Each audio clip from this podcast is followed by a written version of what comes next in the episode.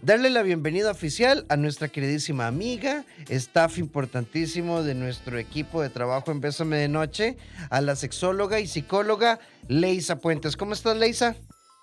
Hola Rafa, muy bien, complacida. Arrancamos 2023 y estar aquí invitada me encanta. Feliz año, por cierto. Feliz año, claro que sí. Hoy junto a Leisa vamos a estar hablando de erotismo y sensualidad, no tanto como, como los conceptos, porque pues claramente los repasaremos, pero autoestima, autoconcepto y sensualidad. En un mundo donde siguen pesando los estereotipos de la moda, los estereotipos del porno, qué difícil a veces sentirme erótico, erótica y sensual. Y resulta que el sexo humano tiene una gran particularidad. Claramente las hormonas juegan un papel, pero mi disposición mental es vital para el pleno disfrute sexual. Y quiero poner una comparación, le dice, yo siempre pongo, pongo ejemplos de comida. Si estás haciendo una dieta y hay un queque de chocolate y le das un pellizquito y luego volvés y otro pellizquito a ver, si te lo vas a comer, comételo todo. Y mañana retomas la dieta, espero que no me odien los nutricionistas y, y haces un poco más de ejercicio, pero es que en la vida hay muchas cosas que le tenemos que entrar con ganas y eso depende del cómo nosotros nos veamos, Leisa. Así es. Entonces, como nuestro tema de hoy tiene que ver con autoestima y sensualidad, vamos a partir de esto que tú acabas de decir, que asociamos la sensualidad siempre como con temas de sexualidad y muchas veces las, la asociamos con temas de belleza, Rafa.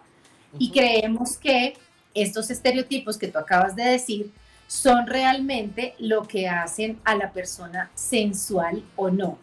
Así que quiero empezar este maravilloso conversatorio diciéndoles que la sensualidad habla más de la autoconfianza y de la seguridad en sí mismo que de la propia belleza.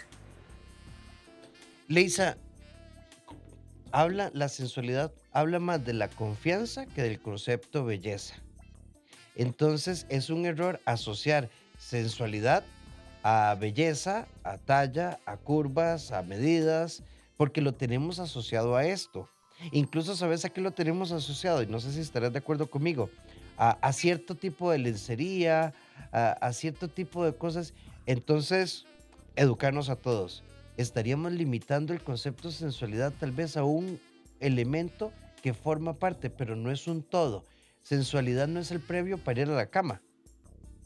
No, exactamente. Es que mira que son conceptos que en últimas también se han venido construyendo últimamente, se afianzan en el momento en que las imágenes invaden los imaginarios de, las comunidades. Entonces, claro, si vemos mujeres que están vestidas con lencería, que las empezamos a ver cuando ya empieza a ver fotografía y a ver eh, televisión y a ver imágenes, mm, pues vamos creyendo que eso es lo que seduce. Pero Rafa, realmente la seducción es un tema supremamente subjetivo. Ah, yo recuerdo una película que siempre la recomiendo a quien la quiera ver, es una fantástica película, creo que se me... ¿me, dejaste de escuchar? estamos, ahí. Bien, eh, es una película que se llama Las invasiones bárbaras y esta película tiene una escena, es de una persona que está en un momento terminal ya de la vida, donde él recuerda la, imagen más sensual que ha visto y es de una película en blanco y negro donde una mujer con un vestido entra en el mar y lo único que hace es levantarse un poco la falda y se le ven las piernas, hasta más arriba de la rodilla un poco. Entonces, esto que para otra persona no tendría nada de sensualidad, para este hombre es una imagen supremamente sensual. Así es que no nos encasillemos en que la sensualidad es algo tan parametrizado como una lencería o como caminar en el piso como un gato, sino que cada persona puede desarrollar su propia sensualidad. Me, gusta, este concepto. Lo que pasa es que Leisa, por eso hablábamos de autoestima y sensualidad, pero qué difícil.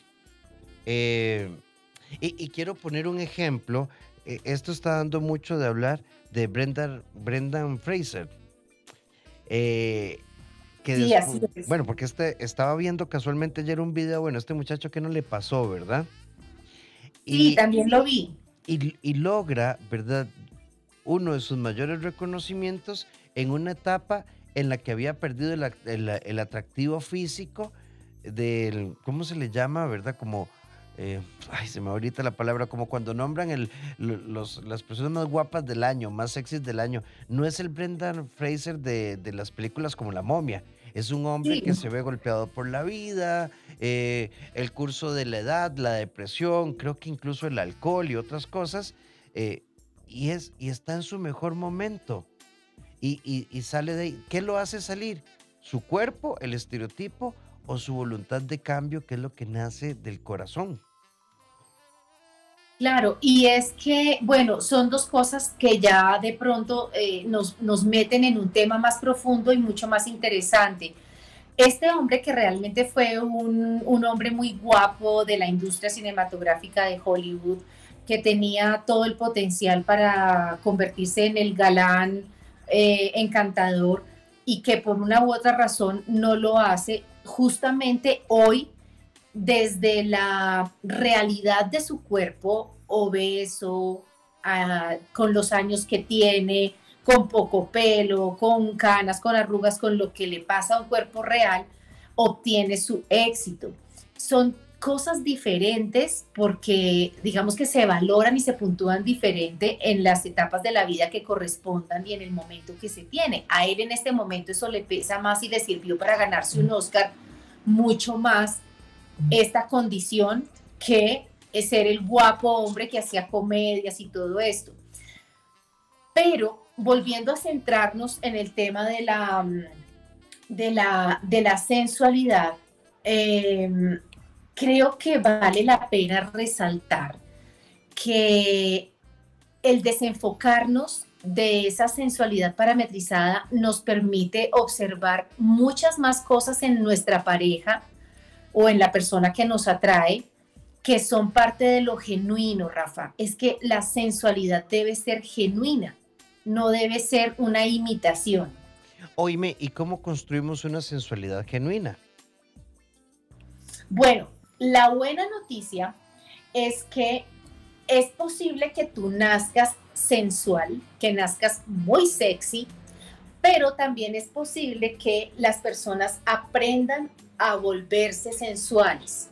¿Mm? Entonces, la buena noticia es que no es algo que sea solo para una persona, sí, y para la otra no. Yo puedo ser sensual para mi pareja porque me lo propongo. Y la verdad es que esta sensualidad que nos han achacado únicamente dentro del rol femenino es algo que mm, debe ir de manera recíproca en la pareja.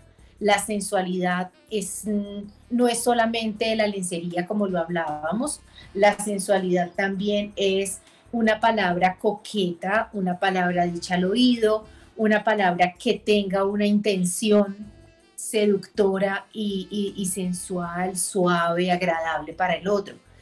Y qué importante es que se dé esto en pareja, Rafa, porque pues allí es que empieza el juego y la incorporación de los sentidos a, a sumar en la relación de pareja. Leisa, ve qué bonito el comentario que nos hace una mujer. Tengo 57 años y me hubiera gustado escuchar este programa hace muchos años atrás. Yo siempre fui una mujer muy inhibida, muy cohibida dentro de mi vida sexual y mi esposo se fue porque dijo que yo era mala amante. Pero, Imagínate. Pero con los años entendí que eso era agresión, pero todavía me siento esa mujer insegura y, esa es la razón por la que he dejado ir oportunidades en el amor, porque no me siento sensual, ni bonita, ni sexual. Bueno, eh, creo que nunca es tarde. Yo creo que la edad de esta mujer tan bella que nos escribe está perfecta para que ella pueda empezar a probar y a incursionar en su propia sensualidad. Es que está ahí, se puede descubrir, es como solamente tomar la decisión y que digas, ok, yo quiero ver de que soy capaz, que puedo hacer y, empezar a jugar. ¿Qué, vas, qué, ¿Qué puedes perder realmente? No se pierde nada, ¿no? Es sencillamente dejar que tu cuerpo pueda danzar a través de este arte, por ejemplo, o a través de mm, un, de un deporte, bueno, o incluso a través de la culinaria. Yo creo que hay muchas formas de ser sensual. Hay personas que, fíjate que su, su, belleza o su sensualidad radica en cosas que no tienen que ver necesariamente con el cuerpo. Entonces yo creo que ella tiene una apuesta pendiente consigo misma que hacer. Sí, y, esta amiga que nos está escuchando, mira, no te quedes solo con la reflexión. Yo creo que te conviene buscar apoyo psicológico y sexológico. Digamos, eh, porque, porque aquí hay secuelas, presumo, no sé si me equivocaré, Leisa, tiene que haber, para que una persona piense así, tuvo que haber pasado muchas estructuras de maltrato, de violencia psicológica, y tenés 57 años. Y no sé en Colombia, pero aquí en Costa Rica hablamos de una expectativa de vida de 85 años, entonces imagínese todo lo que a usted le falta. De los 57 a los 85 tienen que llegar tus mejores orgasmos. Claro, perfectamente. Justamente yo adoro estar recomendando películas porque las películas nutren mucho el, el aprendizaje y hay una película justamente que se llama Big Leo, como una persona que se llama Leo, pero se llama como Big Leo, como Grande Leo. Es una película reciente y es la historia de una mujer que es mucho mayor que esta chica de 57 años que nos está hablando y que nunca en su vida ha tenido un orgasmo y empieza a buscar los métodos para poderlo tener y conocer. Y cuando tú ves a esta mujer que es Emma Thompson haciendo el papel, realmente es una mujer muy sensual y no está haciendo ningún desnudo, no está haciendo ningún baile, pero es una mujer que tiene la sensualidad propia de su caminar, de su forma de expresarse. Así que ahí les dejo otra tarea que es esta película. Leisa, em, empiezan a entrar mensajes y algunos eh, mensajes los agradezco porque son realmente como muy íntimos. Alguien por acá nos dice, lindo este tema de la sensualidad. Resulta otra amiga que tengo 57 años y me siento sensual y creo que me merezco una oportunidad de ser amada. Lo que pasa es que mis hijas y hermanas dicen que yo estoy muy vieja para eso y realmente me siento muy sensual y los felicito. Lindo programa. Lisa, qué, qué increíble, ¿verdad? 2023 y que sigamos viendo, por ejemplo, no sé, todavía, si tenés más de 40, encontrar trabajo sigue siendo un peso. Eh, que te despidan a los 50 es un gran susto. Eh, seguimos viendo lo estético ligado a la talla y luego vemos la libertad sexual como para una etapa de la vida. Y, creo que yo, creo que fue a vos en algún, te leí algo sobre sexualidad después de los 50 y 60, que es una etapa hermosísima también. Claro, es que vivimos en unas sociedades que tienen unos imaginarios que son incluso crueles, Rafael, porque descalifican a las personas de acuerdo a la edad, de acuerdo al color, de acuerdo a la orientación sexual. O sea, creo que en todo momento, en, cualquier momento tú puedes caer en el grupo de los descartados. Y quiero ser enfática en decir que la sexualidad existe mientras haya sensibilidad y los cinco sentidos puedan funcionar.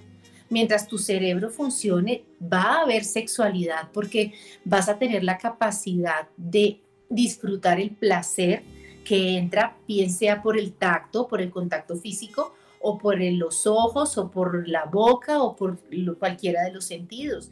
Así que, o sea, la edad que tenga esta mujer es la edad preciosa y creo que también está muy, muy arraigado a temas culturales de los hispanos. Mira que en países del norte, en países europeos o incluso en Estados Unidos, la gente sigue siendo seductora, siguen teniendo citas y se siguen casando hasta los 80 y 90 años, hasta que quieran.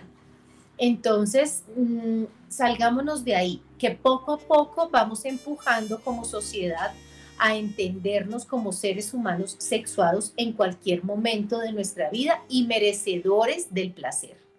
Leisa, por acá hay un amigo que nos dice, y, me, encanta porque tiene que ver con masculinidad, pene y erección. Ve lo que nos dice este amigo. ¿Cómo sentirme sensual si a partir de un tema de próstata eh, perdí mis erecciones? Eh, soy un caso atípico, tengo 48 años, me hicieron una cirugía y perdí mis erecciones. desde entonces no solo me siento mal como hombre, sino que omití por completo mi sexualidad. Qué encantadora pregunta. Y mira que justamente hoy el post en mi Instagram tiene que ver con formas de sexualidad que no tienen que ver con la penetración. Todo el tiempo hemos estado pensando que la sexualidad es meter un pene en una vagina o un pene en una boca o en una... Y resulta que no, es preciso, querido amigo, desgenitalizar esa sexualidad. Es que en cualquier momento estamos expuestos a que nos ocurra algo que nos lleve a replantear la sexualidad. Una prostatectomía es una de esas causas, es lo que él refiere. Y entonces, ¿qué va a pasar? Si tú sigues sintiendo, si tu deseo, si tu cerebro funciona, y en tu cerebro es donde va a haber deseo. Tú ves una mujer, ves a tu pareja y vas a sentir el deseo. Que no haya erección es otra cosa, pero el deseo es un valor incalculable. Tuvieras en terapia la lucha de la gente que no tiene deseo, que tiene lo que se conoce como deseo sexual hipoactivo. Si tú tienes tu deseo, entonces disfrútalo aprovechando la sexualidad a través de el contacto físico, de la boca. Perdón con las personas que de pronto crean que el ano está como aislado del cuerpo, pero les quiero notificar que el ano es parte del cuerpo humano y que muchas personas con pene y con vulva, independientemente de, de su orientación sexual, les gusta, les parece que es rico, entonces, ¿por qué limitar el deseo solamente a que un pene esté erecto. De y si estás en pareja, también la pareja concursa en que se puedan explorar nuevas posibilidades. Ve, voy a, por acá, en la agenda de este trimestre tenemos a Tomás Machado desde Venezuela. Ah, súper, maravilloso. Entonces le voy, a le voy a proponer a Tomás que hagamos una triada, vos, él y yo. Porque, Excelente. Porque, por ejemplo, existe la posibilidad de experimentar orgasmos sin erección. Eh, sí, claro que sí. Y entonces, y, además el concepto sexo no solo es eyacular o, tener un squirting o quedar en modo vibrador durante cinco días. Eh, es, es es intimidad y es placer. Y les prometo, ahorita te paso la fecha, Leisa, para ver si en qué país te agarro y, y, ver si logramos cuadrar. Ve, por acá hay una amiga, me parece que es una amiga que dice, creo que es importante tocar el tema, de tocar el punto del proceso posparto. Después de tener hijos, el cuerpo cambia demasiado. Pasamos como un luto de nuestra antigua apariencia y aunque tengamos un esposo amoroso, respetuoso, que entiende el cambio y dice no importarle, hay una voz interna en el posparto que dice todo lo contrario, Leisa. Bueno, aquí tenemos que hablar de cosas biológicas. Entonces, el posparto tiene una característica particular y precisa que inhibe el deseo y es que una hormona que tú produces para que tu bebé tenga la leche materna, que es la prolactina, es directamente, es inversamente proporcional, perdóname, al deseo sexual. Es decir, a mayor cantidad de prolactina, menor deseo. ¿Por qué? Porque en ese momento la, la evolución nuestra como especie, lo que hace es pensar, tenemos que proteger al crío y garantizarle la lactancia. Entonces necesitamos a esta señora enfocada es en proteger el crío y por eso el deseo no hace parte del menú en ese momento. Esto no le pasa a todas las mujeres, quiero aclararlo. Hay unas mujeres que con todo y la lactancia siguen con su deseo sexual igual y otras que pues así no estén lactando pierden el, el deseo. Pero el tema es que esto se recupera y que el contacto físico postparto, no necesariamente sexual, hace muchísima falta para que la pareja siga alimentando el vínculo que va a protegerlos a ellos como pareja y también al crío, pues al bebé. Leisa, hay una amiga que nos dice lo siguiente, ¿y qué pasa cuando, por ejemplo, uno ve en un catálogo un baby doll o cosas muy bonitas y siempre son mujeres perfectas y uno lo compra, claramente no se ve igual y estoy, estoy siendo realista, pero ya desde ahí yo me siento mal, porque siento que no me veo sensual en ropa interior. Bien, todas estas preguntas son tan agradables porque vamos rompiendo mitos, rompiendo paradigmas. El tema del cuerpo femenino es un tema bien especial y que ameritaría mucho espacio para hablar sobre esto, porque el cuerpo femenino se concibe socialmente como un Ah, estímulo para el hombre. Entonces, el estereotipo del cuerpo femenino se va arraigando a nuestro entendimiento como que es así y si no es así, no funciona, no atrae, no resulta lindo. Pero aquí hay un tema maravilloso y es que cuando nosotros sentimos conexión con alguien, esto va mucho más allá de que esta persona tenga o no tenga el estereotipo, sino imagínate, pues ya habríamos extinguido la raza porque los únicos dignos de reproducirse serían Claudia Schiffer y Brad Pitt. Entonces no pasa en la vida real. Hay gente que gusta de mujeres chaparritas, de mujeres gorditas, eh, otras personas eh, enfocan su, su, gusto, su atracción en la forma como él habla o en que tenga barba o en que no la tenga. Es decir, salgámonos de ahí, vuelvo y repito, la seguridad está, la seguridad es la que te va a dar la sensualidad no la belleza. Esa fue la frase con la que iniciamos esta entrevista y creo que es preciso que casi que la escribamos y la peguemos en el espejo del baño. La sensualidad nace en mi propia autoestima y en mi propia autoconfianza. Si yo me siento linda, no importa si soy alta, baja, gorda, flaca, verde, rosada, del color que sea, me siento linda y voy a ser sensual. Y en el otro, en, de otra, en la otra mano, yo puedo ser una supermodelo, pero si mi inseguridad y mi desconfianza en mí misma es tan grande, nunca voy a ser suficiente para ser sensual. Leisa, y, todavía para, tal vez para cerrar este bloque, ve lo que nos plantea eh, este amigo. Eh, creo que la sociedad es cruel. Soy ingeniero en sistemas, tengo grado de maestría, hablo dos idiomas y tengo un puesto ejecutivo. Podría decir que tengo un buen cuerpo. Eh, soy muy atlético, eh, nado, corro, hago pesas, crossfit y mucho más. Pero ¿saben qué? Mido 1,62. Entonces, soy inexistente para muchas mujeres y esto a mí no me hace sentir sensual. Qué bonito que estén participando hombres. Normalmente participan más mujeres. Me encanta que estén. Y, gracias, amigo, porque esta es otra gran consulta. Eh, el mito del macho barbado, gigante, europeizado, con, con, bronceado latino. Y, con, y con los cuadritos en el abdomen. Sí, mira, no, no existiría.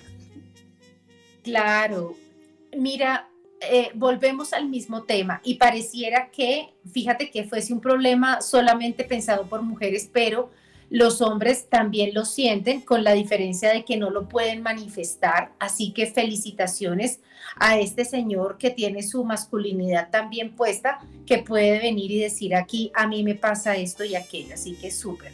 Mm, No, no, seguramente van a haber personas que te van a encontrar agradable, que te van a encontrar interesante, pero es preciso deconstruir esa, creencia que tú tienes de que tu atractivo va ligado a tu estatura. Si bien es cierto que tú acabas de decirlo, Rafa, el estereotipo masculino ideal que nos han vendido es de un hombre muy alto, mm, yo creo que también hay hombres de, de estatura baja que han hecho historia. O sea, hablemos de nada más y nada menos que, por ejemplo, Napoleón Bonaparte. Entonces, bueno, creo que, que vale la pena que de pronto hagas algún proceso con algún terapeuta para que puedas sobrepasar ese temor que tienes. Sí, es más, si vos te pones a pensar, personas que hicieron estragos en la historia, sin entrar en ese tema, a ver, Hitler y el tema de la supremacía aria, y, él era el menos representante de esto. Uno se pone a pensar en Lenin, ¿verdad? Eh, o sea, eran hombres absolutamente fuera de estereotipos de belleza.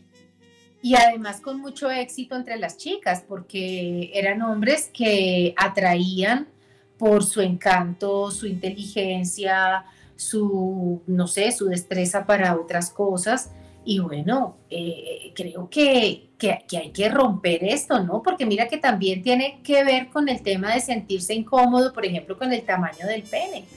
Y resulta que, eh, que, que, cuando uno ya va a mirar lo fisiológico, volvemos al tema del amigo que nos habló antes, hay muchas maneras de tener una sexualidad feliz para una mujer sin necesariamente eh, la penetración.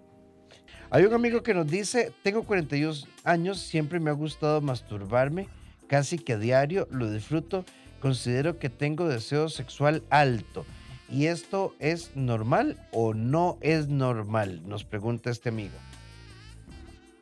Pues si la masturbación no te está produciendo inconvenientes a nivel laboral o a nivel académico, por ejemplo, que te toque pararte de tu trabajo, dejar de hacerlo por ir allá, a dejar de hacer tu trabajo por ir a masturbarte, o si no te está ocasionando problemas de pareja, que también suele pasar, pues no tienes ningún rollo. El problema es cuando hay problema, cuando ya se te genera un conflicto con tu pareja porque o bien mm, gastas tiempo en esto y no inviertes tiempo en la relación de pareja o en la relación sexual con tu pareja, o porque una cosa lleva a la otra y consumes pornografía de una manera eh, consistente y esto es lo que te lleva a masturbarte. Entonces esto se vuelve un problema porque haces casi que una adicción a la pornografía y a la masturbación.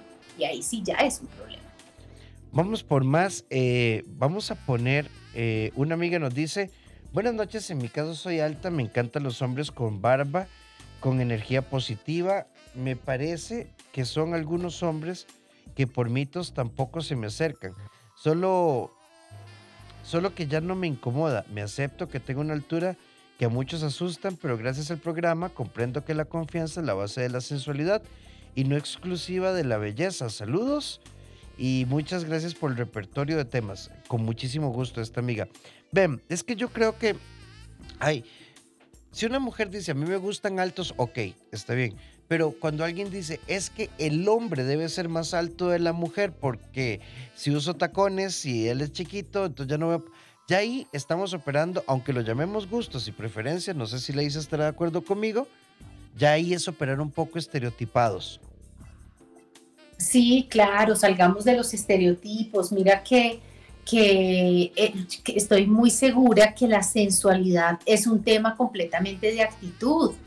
Es como tú te proyectas, es seguridad, es que no, no confundamos sensualidad con erotismo.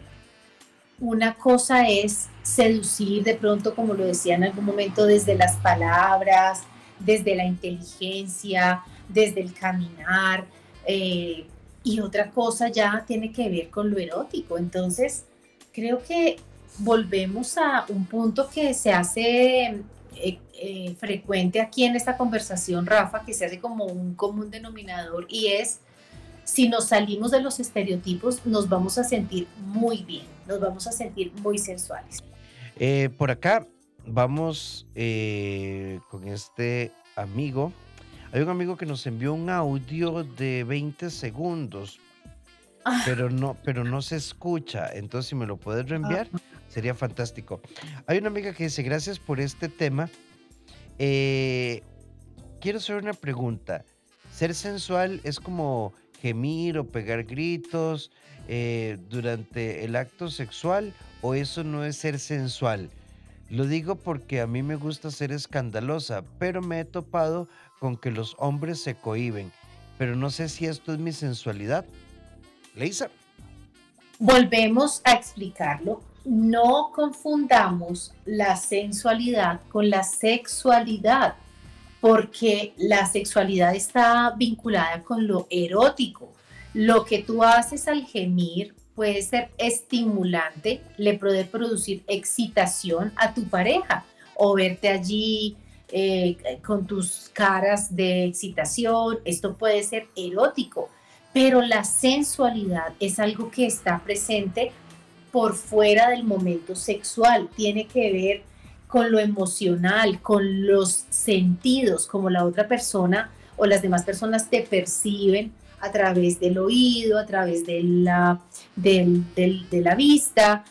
Es mucho más del cotidiano la sensualidad, no es solamente de la cama. Lisa, ve, buenas noches, gracias por el tema, qué bonito. Me, me, encanta, me encanta que participen siempre pero particularmente los jueves. ¿Saben por qué? Porque de sexualidad se habla muy poco. y no sé en Colombia, pero hay muy pocos espacios. Hay mucho material en podcast, ¿verdad? Eh, le dice, ¿yo estaba a sacar su podcast?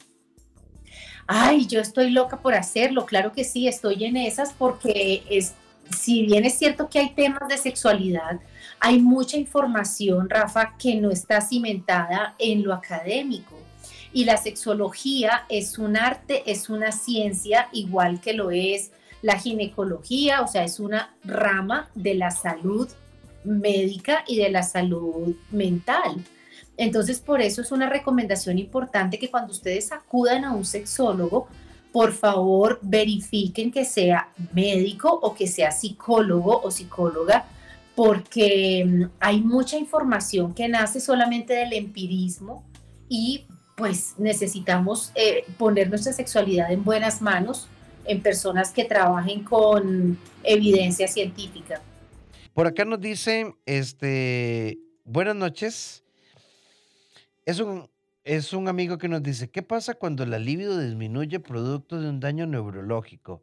Es el caso de una pareja funcional en la mayoría de áreas, pero frustrada en la intimidad, pues el hombre no manifiesta deseo no hay erección, besos, caricias y juegos. Y está en riesgo la relación aunque haya amor. Saludos. Este es un querido colega nuestra. Muy, muy interesante porque vean, yo voy a hacer un planteamiento. Sí. En buena teoría, en buena teoría, y lo voy a equiparar. Yo inicié una relación de pareja con Leisa. Leisa ganaba 3 mil dólares al mes y yo ganaba 3 mil y entonces teníamos un presupuesto súper holgado y todo súper bien pero la compañía en la que trabajaba Leisa se fue, cerró las fábricas y se fue para Malasia. Y desde ahí Leisa lleva cuatro años sin encontrar trabajo y entonces pasamos de 3 mil, de 6 mil a 3 mil. He tenido que asumir las deudas porque tenemos un estilo de vida infladísimo. Apenas vamos saliendo, pero seguimos luchando. Y nos comprometemos. Cuando hay una afectación de orden neurológico, yo creo que ahí es donde se prueba el amor eh, el amor comprensión, el amor entrega. Ahora, un daño neurológico, no sé cuál sea el diagnóstico, tampoco suprime la capacidad de experimentar placer. Puede que afecte la erección, pero no nuestra capacidad de sentir placer, dependiendo de lo, del diagnóstico, claramente. Sí, bueno, eh, esto lo voy a responder desde la psicología, desde la sexología y desde la enfermería, que es mi primera carrera. Entonces, hay algo que me apasiona y es justamente la sexualidad en esos escenarios eh, donde parece que si lo dijéramos coloquialmente, están fuera de lo normal.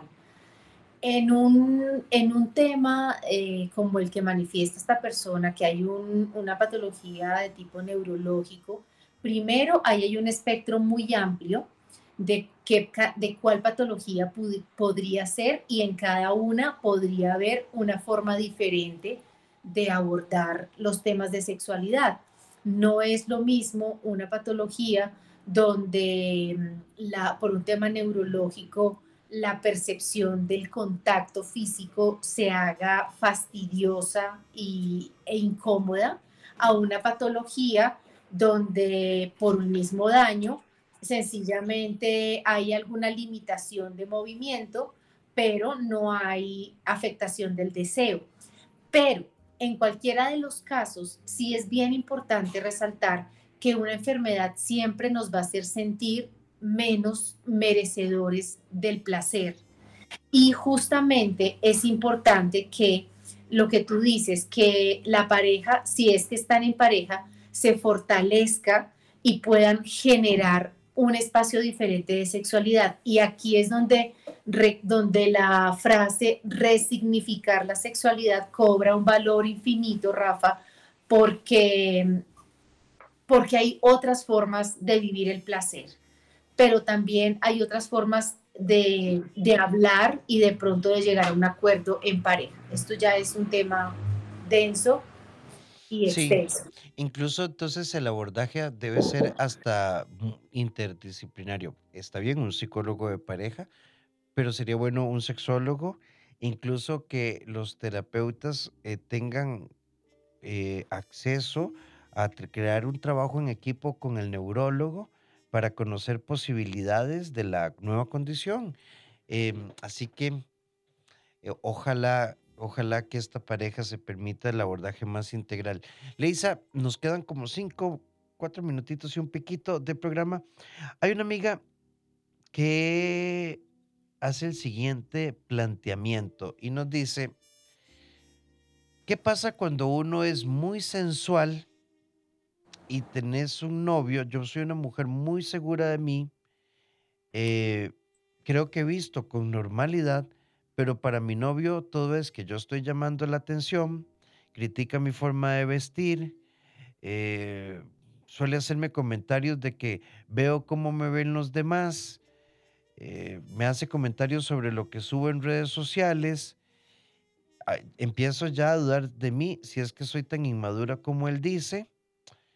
Y esto incluso me ha hecho que a veces me sienta distanciada con él. Ve, amiga, yo creo que usted debería revisar si está en una relación de control y violencia psicológica, porque vean, yo creo que cada quien se viste como le da la gana, y si a mí no me gusta como se viste Leisa, el problema es mío. Solo tengo dos alternativas, aceptación y respeto o no me vinculo. Punto. Pero nadie tiene que llegar a darle un protocolo de conducta social, de vestimenta, si vos te sentís bien. Y me da mucha tristeza escucharle a Leisa decir, y esto me ha ido apagando como persona, como mujer, y sentirme insegura y pensando que él es el que tiene la razón. Sí, eh, es así, o sea, en pareja podemos ser o no ser afines en una infinidad de cosas. Y si para esa persona tus fotografías llevan una intención de seducir o de buscar likes o de lo que sea, y para él no es algo que, sea manejable, pues realmente es un problema porque mm, podemos hacer cambios o hacer concesiones en pareja, pero hay un límite y tú sabrás si esto para ti es tan importante que definitivamente hace parte de tu personalidad y pues no lo vas a negociar o si es algo realmente trivial, pues también pueden llegar a un acuerdo, ¿no? Precisamente en este tipo de casos es donde la terapia de pareja también puede ayudar mucho. Sí, Leisa, creo que nos da tiempo un par de consultitas más. Gracias por em, el programa. Una consulta. ¿Es cierto que a veces crear cierta lejanía sexual aumenta el deseo? No me refiero a rechazar a la pareja y a esto, sino como no estarlo haciendo todos los días, sino para aumentar el deseo. ¿Ustedes qué piensan de esto? el deseo sí se alimenta de extrañar a la otra persona. Cuando la pareja va de viaje, cuando la pareja eh, por alguna razón se tiene que separar porque tiene que ir a cuidar a alguien de su familia, lo que sea, y, es una familia que tiene el eje afectivo y el eje de atracción física preservado, pues claro que el deseo se va a aumentar porque el deseo está ahí, es un poco como el hambre, ¿no? Entonces se va como acumulando y, cuando se encuentren, pues va a ser un, un, bonito momento y un disfrute mutuo. Entonces sí tiene que ver y de hecho algunas veces uno incluso en terapia prescribe eso. Extrañense un poco. Mira que ahorita de cara al confinamiento, Rafa, hubo parejas que tuvieron serios problemas en su deseo porque vivían todo el tiempo juntas y, terminaron que no, no, necesitaban sus espacios y el aire entre los dos. Sí, vean, eh, ni mucho que queme el santo, ni tampoco que no lo alumbre. Eh, si nos descentralizamos del coito, es que tal vez nos podemos alejar, Leisa, de la actividad sexual, pero no nos alejamos de lo erótico, del coqueteo, del sexting juntos, de, la fotilla, de, de, escribirnos. O sea, ¿verdad? Esto ya tiene que ver con otra palabra que es seducción, que también. Claro. Tiene que ver con lo que hablamos hoy. Incluso hasta decir, bueno, ¿qué tal si guardamos nuestra energía y el viernes, ¿por qué no nos escapamos a otro lugar, otro ambiente? Eh, buscamos y preparamos una escena sexual. Pero bueno, les prometo que seguiremos hablando de esto y vamos a hablar, voy a hablar con Tomás Machado, a ver si hacemos un cambio de tema y hacemos un foro bien bonito, Leisa, el urólogo y yo, sobre, bueno. Sobre estas disfunciones masculinas que están que, y que, pueden afectar la, la, erección y que la gente piensa que ahí se termina la sexualidad y realmente no, vamos a dar opciones. Así que bueno, si ustedes quieren localizar a Leisa, Leisa eh, atiende también de forma virtual, pueden localizarla a través de sus redes, arroba Leisa, tu sexóloga, a través de la web www.leisa.tusexóloga. No, leisapuentes.com. Leisapuentes.com. Y, eh, pero con que tengan el Instagram, ¿verdad? Arroba Leisa tu sexóloga. o en Twitter. En Twitter también estoy como Leisa tu sexóloga. Entonces, eh, a mí me consta, Leisa es la que contesta, no tiene una community manager directamente, así que pueden escribirle con toda la confianza. Leisa, desearte un gran 2023 y agradecerte que estés siempre con nosotros desde Colombia. Desde Colombia o desde donde esté, siempre aquí con tu comunidad en Costa Rica que me encanta, muy participativos. Mil gracias por la invitación, Rafa. Muchísimas gracias. Nos encontramos mañana a las 8 en punto con el doctor Mauricio Campos, eh, psiquiatra. Vamos a hablar de esto, mito o realidad. ¿Existe el déficit de atención en los adultos realmente?